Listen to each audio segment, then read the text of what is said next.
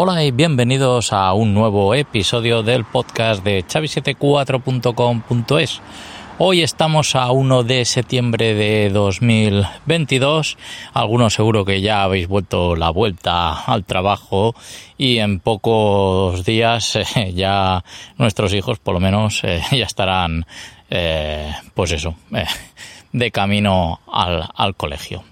Bueno, el caso es que hoy día 1 ha sido bastante sonado, por lo menos en mi trabajo, por lo que he estado leyendo en el WhatsApp, porque yo hasta el día 5 estoy de vacaciones y, bueno, he visto que hoy estaba muy movido el WhatsApp, digo, ¿qué pasa? Y bueno, nuevamente pues estoy bastante desconectado, pero en este caso me ha tocado indirectamente porque eh, mi amigo Carlos, que está en Valencia y tiene una centralita Asterix, eh, se ha visto afectado por este apagón digital, bueno, digital, analógico de las RDSI.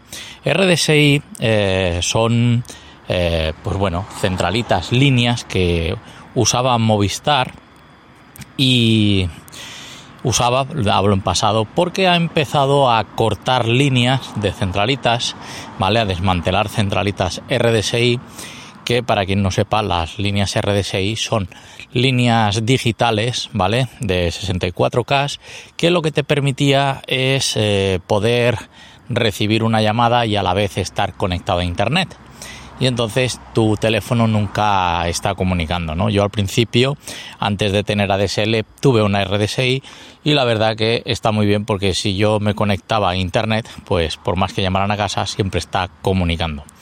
Entonces ha llovido bastante de esto y de aquí a final de año, ¿vale? Con el tema de la pandemia pues se paralizó un poco y ahora pues eh, Movistar ha empezado a acelerar el cambio este y qué pasa que la gente que tenía una RDSI pues le está ofreciendo fibra, ¿vale? Entonces eh, todo el que tenga una tarjeta que sea RDSI eh, ya no la va a poder conectar. Yo tengo por ejemplo un, un, router, bueno, un modem en este caso, ¿vale? De 128 baudios, donde podía conectar dos canales de 64 que me daba, en ese caso, eh, era telefónica todavía cuando yo tenía la RDSI y eh, esto hacía que, claro, eh, cuando navegas por internet a 64 iba a una velocidad y cuando juntaban los dos canales por la noche lo tenía programado, que era una cosa que en Mac me gustaba, estoy hablando de sistema eh, MacOS 9 y, y, con mi Mac, que ya no lo tengo, grafito DV400. Con eso empecé en el mundo Mac, ¿vale? Eh, todo vino pues porque estuve en una feria de, de la Simo en Madrid, vi lo bien que funcionaba estos iMac y eh, me introduje porque a mí me gustaba el tema del vídeo y con eso empecé con iMovie a hacer películas y tenía la cámara Sony, la Handycam, eh, que tenía puerto Firewire y justamente este iMac grafito de 400 tenía un puerto Firewire 400 donde conectabas la cámara y directamente todo lo que grababas lo podías pasar directamente a iMovie y ahí empezar a editar el vídeo. Entonces eh, era genial, ¿no? Eh, la verdad es que hacer una película con iMovie y DVD, eh, pues la verdad que lo ponía todo muy fácil y muy bonito y funcionaba genial. Y el caso es que eh, bueno, eh, he empezado hablando del RD6, eh, voy a volver al tema. Entonces, con el tema este del, del, Mac, el modem este que tenía de RDSI, porque era específico para RDSI, porque tenía que ser USB, soportado por Mac, y la verdad que era gracioso ver cuando conectabas el teléfono, se conecta, ¿no? Y los RDSI tenía como dos canales. Entonces te decía, ¿quieres fusionar el segundo canal? Entonces yo tenía opciones de hacerlo manualmente o lo mejor era ponerle un horario. Yo sabía que a partir de las diez y media de la noche nadie iba a llamar.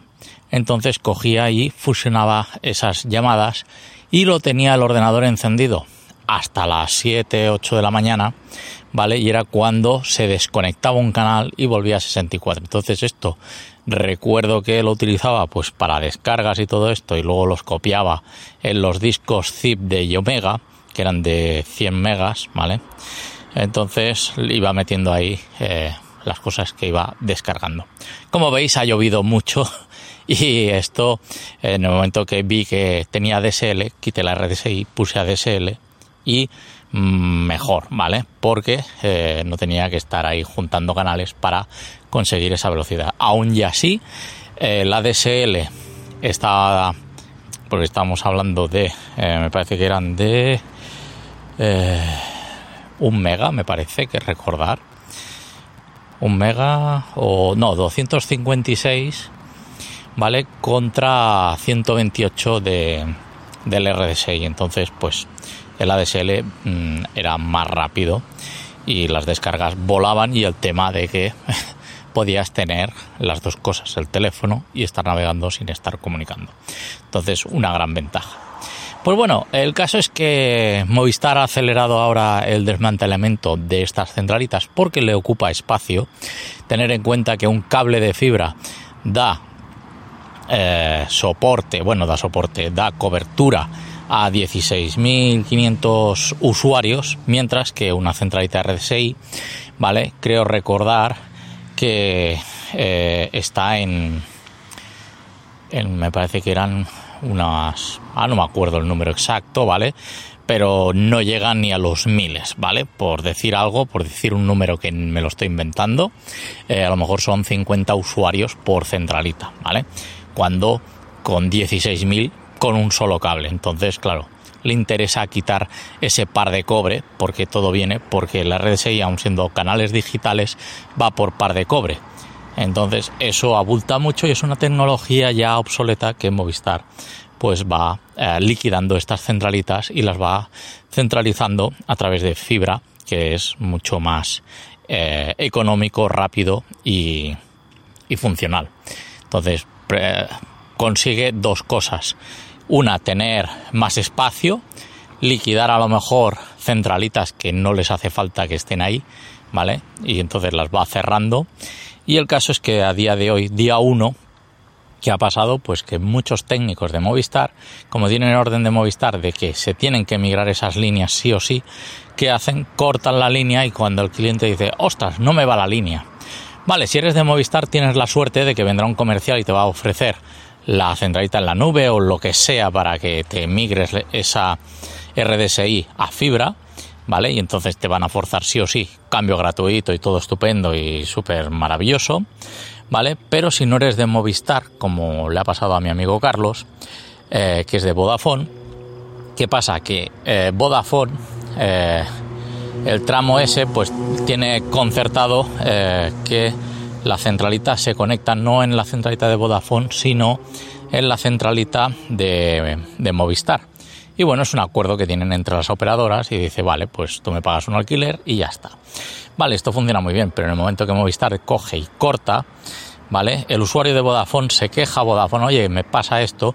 Los de Vodafone a lo mejor no saben dónde vienen las castañas, ¿vale? Y eh, entonces eh, es cuando no ha funcionado esto. Esto tener en cuenta que es un Asterix, un FreePBX 13, ¿vale? Con una tarjeta eh, Daddy, ¿vale? Una T 122, eh, que no es más que una tarjeta eh, donde recibe los primarios de estas líneas digitales. En este caso tiene 32 canales, ¿vale? 31 usables desde el 0 hasta el 31, pues 32 canales tiene. Y que con la movida esta, pues bueno, han tenido que venir a ponerle un, aparato, ¿vale? Que convierte, digamos, esa señal de RDSI a fibra para que siga funcionando este Asterix. Lo curioso es que eh, recibir llamadas las recibe, pero Asterix no sabe qué hacer con eso, ¿vale? Yo la veo que está en el DADI G0, ahí está, yo le he dicho que vaya a esta ruta, pero hay algo por ahí que se me escapa ¿vale? No estoy acostumbrado a configurar tarjetas DADI, eh, ¿vale? digamos que el módulo de DADI es para todo el tema de tarjetería de Asterix y antes pues se utilizaba pues para conectarlo al RJ10 y tener una conexión a la línea analógica y poder hacer llamadas por ahí. Sí que es verdad que las llamadas pues eh, son más lentas y más ruidosas en el, analógico, que es el RJ10 y en RDSI pues bueno eh, es bastante veloz pero con el cambio este que han hecho ya no es tan veloz porque depende de la marcación de su tarjeta. Antes iba directamente a la centralita de Movistar vale y ahora pues con estos aparatos nuevos que le ha puesto y tal pues el procesamiento de la llamada es más lento vale y entonces eh, aquí la solución eh, que yo le he propuesto, le digo, vas a ver el día y la noche en el procesamiento de la llamada usando una troncal SIP, ¿vale? Porque a día de hoy pocos, mm, bueno, más bien será el primer Asterix que he visto que está con tarjeta, la mayoría, o están con un gateway GSM para poder sacar llamadas eh, a través de móvil o porque lo tienen como servidor de SMS y envían ahí los SMS masivamente porque son gratuitos. Gracias a WhatsApp y estas mensajerías rápidas pues el SMS ha quedado residual. Y entonces se utiliza para cosas mm, pues eso pase a buscar la moto que ya la tiene arreglado el coche y cosas de este estilo no entonces eh, bueno el tema de que haya tenido esta esta opción de de hacer esta migración, pero eh, primero tiene dos peros. Una es que primero procesa la llamada desde su tarjeta de Digium, el la T122, que no es más que un primario, donde eh, tiene ahí pues tantos canales, ¿no? Aunque sea barato esto, pues bueno, eh, el procesamiento de la llamada dice que le que tarda en realizar las llamadas, ¿vale? Puede ser. ¿vale? Pero estamos hablando de que primeramente pues es un Asterix ya obsoleto, estamos en Asterix 19, ¿vale? 18 si quieres estar en la estable y 19 para los que le va el riesgo. Entonces el, el tema de estar en Asterix 13 es malo. Bueno, Asterix 13 ya soporta PJ-SIP, entonces está bastante actualizado. Y plataformas donde eh, bueno, hay, por ejemplo, Asterix en real time y todo esto, pues utilizan eh, la base del Asterix 13 porque es una cosa bastante consolidada y que está bastante madura y funcionando, ¿vale? Pero bastante personalizado y no llega a ser a la versión 19, pero tiene muchas cosas de versiones superiores, ¿no? La 16 o la 18. Y bueno, eh, entonces, todos los que os encontráis en el tema este de RD6 eh, y os van a migrar a fibra sí o sí porque va a haber este apagón analógico eh, que, bueno, tenía que ser antes de la pandemia, pero con el tema del COVID pues se retrasó y, y se han esperado pues hacerlo este año. De aquí a final de año todo lo que sea analógico desaparece, ¿vale? Entonces, eh, todo lo que es el cobre se va al traste y eh, todos van a tener fibra y todo por ahí. Entonces, bueno, eh, que sepáis que, bueno, una solución eh, sería pasarlo todo a SIP y pasar de esta tecnología y ya está. ¿Que tiene un coste la troncal? Sí, siempre tiene un coste la troncal, pero es una tecnología, bueno, que va a ser mucho más rápida que depender de una tarjeta. El día que se funda la tarjeta, eh, vas a dejar de recibir llamadas y tienes ahí otro punto de fallo que, bueno, nunca se sabe cuando estas tarjetas dejan de funcionar. O lo que, que ha pasado en este caso es que los días que no podía realizar llamadas, algo han hecho en el otro lado porque Daddy sí que lanzaba la llamada, ¿vale? Pero si en el otro lado no la recepcionan, pues no se puede sacar la llamada, ¿vale? Entonces, primeramente hay que tener rutas de, entrada y de salida y con eso eh, poder eh, funcionar y realizar las llamadas. Pues bueno, esto es lo que os quería comentar sobre el apagones eh, que nos van a venir de aquí a final de año, ¿vale? De analógicos. Y bueno, veremos que las fachadas de los edificios poco a poco irán desapareciendo más cobres, ¿vale? Y apareciendo más cajitas negras de estas de fibra, porque es lo que toca a día de hoy. Moverse a tecnología de fibra, ya que el ADSL ya empieza a ser algo obsoleto y eh, el mantenimiento de fibra, pues para las grandes operadoras les va mucho mejor. Así que, bueno, nada más. Eh, esto es lo que os quería comentar en el día de hoy. Si tenéis alguna duda o alguna sugerencia, pues lo podéis dejar en el comentario del podcast.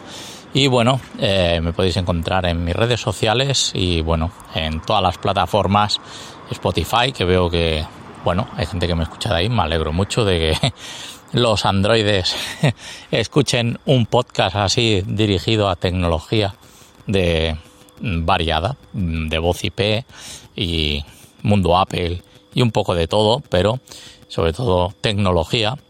Y esto pues no entiende de idiomas, así que tanto si eres de iOS como si eres de Android, pues bienvenido a este podcast, espero que te guste y como he dicho, pues me puedes dejar los comentarios, cualquier sugerencia o cualquier inquietud que tengáis por aquí.